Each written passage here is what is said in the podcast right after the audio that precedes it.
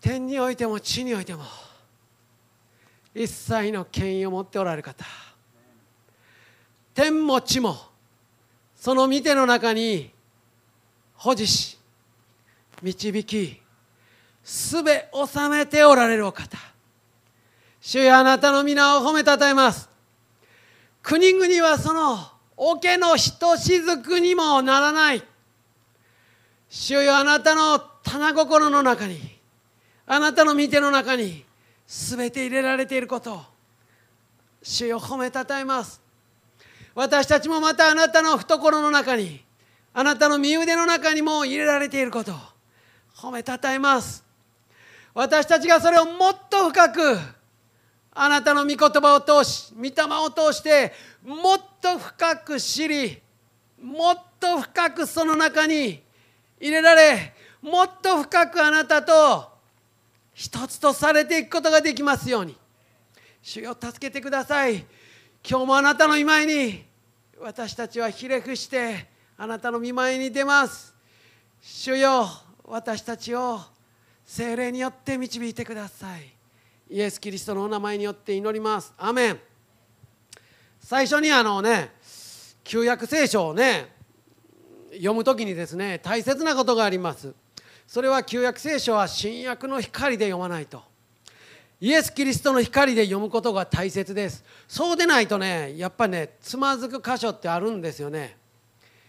あのー、この間、えー、ビジョンデーでね詩篇の一編をしました。聖書の言ってる幸福な人っていうのは世の中の人があの人幸せやねというのとは違うんですよ。もう全然違うんです。もう詩篇の一編にはまず書いてありました。幸福の人とはどんな人かっていうと主の教えを喜びとし昼も夜もその教えを口ずさむ。その人は水路のそばに割った木のようだ。時が来れば実がなりその葉は枯れない。その人は何をしても栄える。そういう人が幸せな人やっていうわけね。その口ずさむは前もやりましたけどちょっと出してください。ハガの意味ですよね。一番目は思い巡らす考えるいうことです。御言葉をね。そういう人は幸せな人なんですよ。神様の中に入っていくからね。そして2番目は口ずさむ声を出す親しく語る。この声を出す中には賛美も含まれてますよ。なんで賛美したらねなんかもうもう神様の臨在に圧倒されて喜びがあふれてくる。もう不思議でしょうがないね。でも剥がしてるからですよ賛美しながら私たちはね。声を出してるでしょ御言葉を口ずさんでね。こういうものを全て含んだこの言葉。第1番目。この歯がしてる人は幸いな人や言うのよね。聖書はもうはっきり言ってるの。もう支援の第一編一番最初に。こういう人が本当の主の前に幸いな人やと。これは御言葉御霊を通して神様との関係がもう深められていくからね。幸いなんですよね。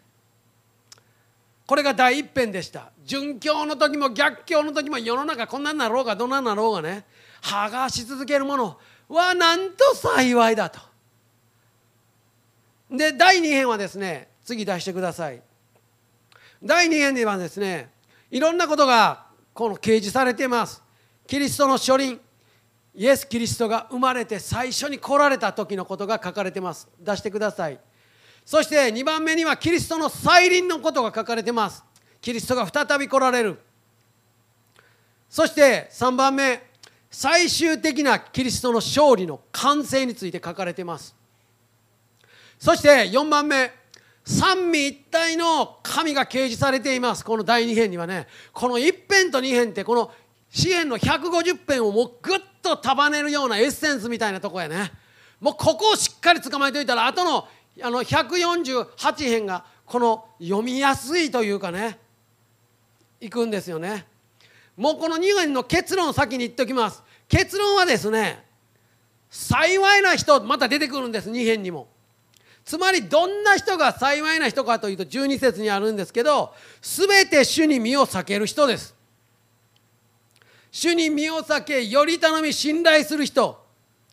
巫女の巫女に口づけする人です。それが後で出てきます。そういう主に身を避けより頼み信頼する人御子に口づけする人は幸いだと。この一辺ではハーガーする人幸いや。二辺では主に身を避ける人御子に口づけする人礼拝する人は幸いだと。もうもうこんな幸いな人おれへん。もうそのねあのこの何というかなこのこの予的な私たち感覚を持ってるとね何もかも揃ってね健康でお金もあって綺麗な奥さんもあそれはおるからねしょうがないけどね。綺麗な奥さんもおっていい子供に恵まれ何もかももう恵まれて我が世の春とこの地上で楽しんでもう満たされてる人はあ幸いな人やなと。もうテレビとか行くとねあの人の5点8件とか言ってものすごい贅沢な家取材してみんな羨ましいとか言ってあバカなテレビをほんまに時々見てまうけどアホちゃうかと思いながら。だけどねあんなもん幸せでも何でもないっちゅうわけ聖書はね。そうじゃないよ。何がどうなってももう何が足らないあれが足らないなんだかんだ世の中ぐちゃぐちゃになっても主を身を避ける人御子に口づけする人主の御言葉をこうハーガーする人はなんと幸いなことかとこの結論ですよ。すごいですよ。主に身を避ける者にはねこういういろんなことがあってももう全然関係ない。でこのね このあの2編には面白い表現がありますよね、えー、まあ、神様がね天から見下ろしてねあの笑っておられるっていう表現があるよね。この 2, 章のこの一編からちょっと見ていきましょうね。なぜ国々は騒ぎ立ち国民は虚しくつぶやくのかと。ね地の王たちは立ち構え治める者たちは愛ともに集まり主と主に油注がれた者とに逆らう。神様とねメシアにキリストに逆らうってわけですよ。さあ彼らの枷を打ち砕き彼らの、えー、綱をね、えー、解き捨てようと。でも天の御座についている方は笑いと書いてあるんだよね。神様笑っておられるよと。主はそのものともあざかられる。この表現は聖書あの詩篇の中にはあと2箇所出てくるとこがあります。37編と59編に出てきますけどこれは言わんとしてることはね神様は国々がどう騒ぎ立ち国民がああだこうだ言って世の中こんなこんななってもね主はそんなことはものともされない。動じないということをここで語ってるわけですね。そして私たちに勧められているのはこういう天におられる方が御座についておられる方がもう全然動じないその方の懐に入って天の御座で主の視点からこの地を見ようよと物事を見ようよとそういうものの見方考え方というものは私たちに安息確信平安希望をもたらす。それはもう揺るがないものです。永遠のものです。まあねあの歴史をね見ていくとねまあ聖書のね歴史とかもいろんな歴史を世界史とか見ていくと神様に敵対する力はねいつも存在しています。バベルの塔の昔からねイエス様十字架つけた時もそして今もそしてイエス様が地上に再臨する直前の大観難時代にももう全ての国民が神の民をねこう攻撃する時もやね。そういうものはねいつの時代もあります。それは真理真実本物 VS 嘘偽り偽物の戦いやね。これはもういつの時代でも存在します。でも私たちが天に座しておられる動じないお方。もう全てをその手のひらに乗しておられる方の懐の中に入る時。身腕の中に身を避けより頼み信頼する時。私たちの中に落ち着き静けさ。平安確信もう揺るがない希望。そういうものが与えられる。ああなんとそういう人は幸いかということですね。で 6, 節 ,6 節に行くと「しかし私は私の王を立てた。私の聖なる山シオンに。私は主の定めについて語ろう。主は私に言われた。あなたは私の今日今日私があなたを産んだ」それをね神様可能とそれらのことを可能とするために神様は特別に独り子である私の子を立てた。代理者として王を立てた。それが御子キリストだと。御子キリストが生まれる。ということを明かしてるんだよね。この2編でね。これはあのこの2編のところは使徒行伝にも引用されてます。ヘブル書にも引用されてます。使徒行伝では13章ヘブル書では1章と5章に引用されています。これはイエス様が生まれることとそして復活することまでここで予言されています。だからこの2編はメシア予言の書と言われています。メシア詩編と言われてますね。イエス様が生まれること神の一人子が生まれることそして復活することがここに予言として書かれてるわけですよね。で8節に行くとだから私に求めよと、えー、もう神様はねキリストに国々をあなたへの譲りとして与える。地をその果て果てまであなたの所有として与える。あなたは鉄の杖で彼らを打ち砕き焼き物の器のように粉々にする、えー、御子をキリストは神の義による公正な正しい裁きを神様から委ねられて鉄の杖曲がることのない決してどないしたって曲がることのない権威の杖で公正な裁きをして全世界を治められるということですね。これねあの裁きっていうとねあの旧約読むとねやっぱりみんなねつまずくとこはね怖い。裁き怖い。えもう裁き怖い。もうこんなん裁かれたかなんもう私も怖いわ神様って。みんな言うよね。あのねここをね新約の光で読んでほしいの。イエス・キリストを通して読んでほしいの。旧約の世界はねまあ簡単に言うたら水戸黄門みたいなもんやね。あの悪い悪代官がおるやん。ね権威持ってる人が。でも町人の中でさその商人がおるやん。こいつらが結託してさ「へへへお代官様。これがあの貢ぎ物です」言ったらそのこのまんじゅうの下に小判が入ってあるわけや開けたらな。ほんで「おお主も悪いよの」とか言って2人で悪いこと企んでさ罪もない民衆を苦しめてるやん。ほんで最後の方になってくるとさもう僕らだんだんイライラしてくる見てきて。30分ぐらい経ったらくっそこいつら悪いなと思ってイライラしてくる。でも最後の最後にさ水戸黄門が出てほいであのこの何て言うの？助さん格さん懲らしめてやりなさいとか言うわけやん。ほんだみんなやっつけられて最後にこうえいかえいかえ言うてこの印籠が目に入なるか天下の副将軍水戸光圀公にやらせられると頭が高いかいかいって言うわけやん。よう覚えてんな俺。そしたらみんなへへ言うわけやん。そしたら水戸黄門が「お前悪いことした大官お前に切腹を命じる」ほんならこっちの町人にはその商人には極市中引き回しの上獄門貼り付けを申し渡すっていうわけ。これ旧約の世界や正しい裁きをされんねん。悪いことしたら悪いことに正しい裁きをされるのここは旧約の世界やねん。でも僕らは冤罪はあかんで。でも人殺した人がちゃんと裁きを受けて刑務所に入ったらああよかったと思うやん。その人が大手振って歩いてたら嫌やなと思うやん。でも正しい裁きを神様は義なるお方やからせなあかんわけ。だから正しい裁きをされるって書いてあるの旧約にはね。だけどこの切腹申し付けられた方。人ね。この市中引き回し獄門貼り付けになる人のところにね「ははー」って言ってまあ俺もう獄門貼り付けかと思ってたらこっち側からイエス・キリストが出てくるわけ。そしたら「ちょっと待ってください」と「私この人の代わりに獄門貼り付けになります」と。この人の代わりに私が十字架につくからこの人は許してあげてください。これが新約の世界やん。だからイエス・キリストがおれへんかったら私らこんな平気な顔して旧約聖書読まれへんよ。だってもう神様の前に出たらもうへへもう水戸黄門の前に出てみたいにもうへへ言うしかないやん。お前こんな悪いことしたな考えてたやろ言うたら。はいその通りです。言うしかないもの。でもでもイエス様が出てきて私が身代わりになります。だからねこの御子をここに使わせてくださると書いてるのはその正しい裁きすらも神様はご自分で追われて身代わりになって死んでくださるということでね。その勝利をイエス様は罪と死とサタンに対する勝利を十字架と復活の御業を通してなされてそれを私たちに今もくださっている。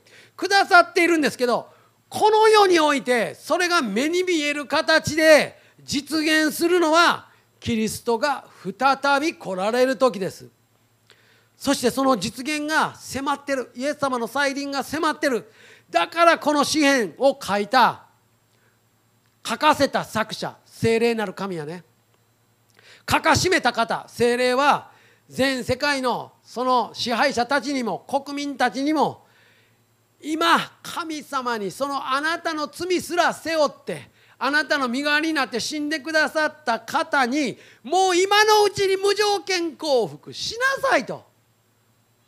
呼びかけ。そして御子を礼拝することを呼びかけてんのよ。これせっかくイエス様こっちから出てきてさお前の代わりに私が死んだら身代わりになったるわって言ってんのにこの人らがさ「いやいらんよ」って「いやもうそっち行ってもうそんなんそんなん僕ら信じられへんしそんな身代わりそんな信じられへん。もういらんよ」って言ったらもう自分の罪背負って死ぬしかないやん。だからもう今見よ今は救いの日今は恵みの時だと新約聖書に書いてある。今イエス様を礼拝しましょうよと呼びかけてるわけここで精霊はね。10節です。それゆえ今王たちを悟れ。地のすば、えー、裁き司たちを慎め。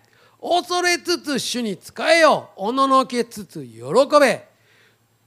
このね恐れるっていう字はねこれ日本語でこれ恐れるってねなんかお化け怖がるみたいなねそんな恐れの字になるのでねこの新共同訳のこの恐れ敬うのこの恐れの字の方が僕は好きやね。畏敬の念を持ってひれ伏して主に仕えなさいと。そして親しみ愛し喜び踊りなさいっていうわけよ。ねえ。このも喜び踊り主を礼拝して親しんで愛して喜び踊る言うたらもう今日もう順平がの引用したあの第一ペテロのとこ出てくるでしょ？第一ペテロの一生八節愛して信じて境に満ちた喜びに踊っているっていうね。これは信仰の結果である魂の救いを得てるからやと。で預言者たちもねこのことを細かく調べて旧約に書いた。それは今の私たちのためだったんだと書いてあるのね。第一ペテロにねすごいとこやね。天から送られた精霊によってねあなた方に福音を語った人々を通してあなた方に告げ知らされた。この旧約の予言はね新約になって初めて私たちに告げ知らされたと。それは見つかいたちも見たいと願っていることなんだと。いや私たちすごい恵みの時に生きてるの今。だからね見よ今は恵みの時今は救いの日なんよ。もう今よ。本当に今という時間を大切にして主に立ち返ることをね。だから12節に書かれてます。御子に口づけせよと。素晴らしいね。御子に口づけせよと。イエス・キリストに口づけしなさい。主が怒りお前たちが道で滅びないために怒りは今にも燃えようとしている。幸いなことよすべて主に身を避ける人はこれが結論です。御子に口づけせよ。幸いなことよすべて主に身を避ける人は。この結論に行くためにこの前の説があるわけやね。これらのことを知る。昔この地域では支配者に対する忠誠と従順を表す行為として足に口づけをしました。巫女に口づけせよっていうのはひれ伏して巫女の足に口づけして巫女を礼拝するようにと神様が精霊が招いておられる。そのことです。新約聖書でそういう礼拝の場面がありますよね。イエス様の足に口づけして涙で濡らし髪の毛で拭いそういう箇所があります。ひれ伏して巫女の足に口づけせよと。滅びの道を行かないように。御子イエス・キリストをひれ伏してその御足に口づけをし礼拝すること。そのことをね神様は今すべての人々にそれが権力者であろうと国民であろうとすべての人にもうずっと呼びかけておられるよね。この身を避けるっていう言葉はより頼む信頼するっていう訳もあります。身を避けるより頼む信頼する。御子の足に口づけする。その時にこの言葉には声を上げない静まるっていう意味もあります。私たちのうちに本当の平安が来る。本当の希望が来る。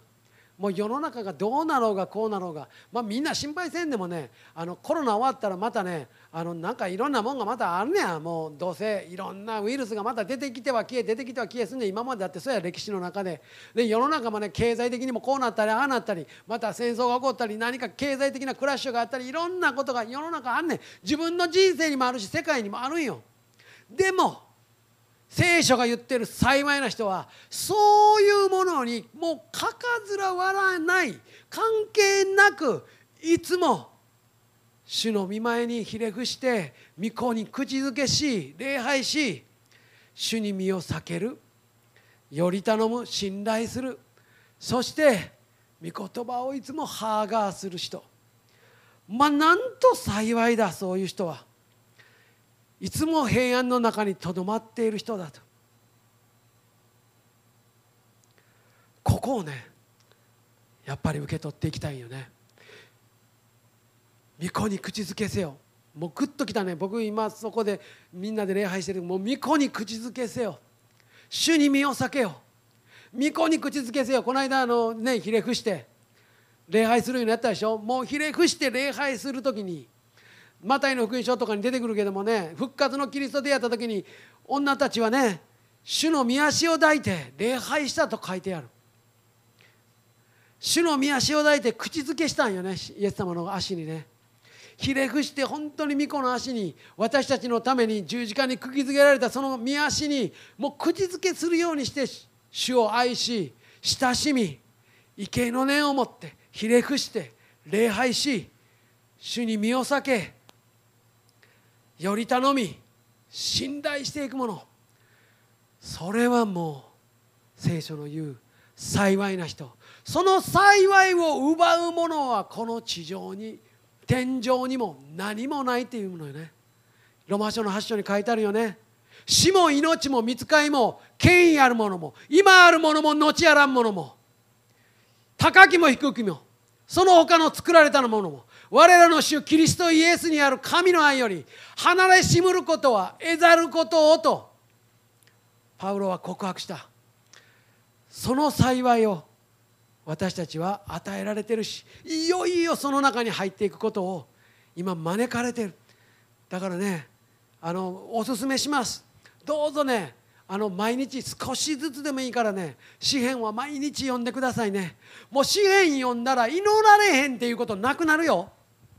だってね150編あんねんで。自分の心の状態がどうであろうとこうであろうとぴったりマッチするやつがね必ずあんねん。この150編なめたらかなめてないか誰も。あのねもうもう何千年もの間に信仰を持って真剣に神様と特訓で生きた人たちの告白がここにギュッと集められてる。何回も編集編集された。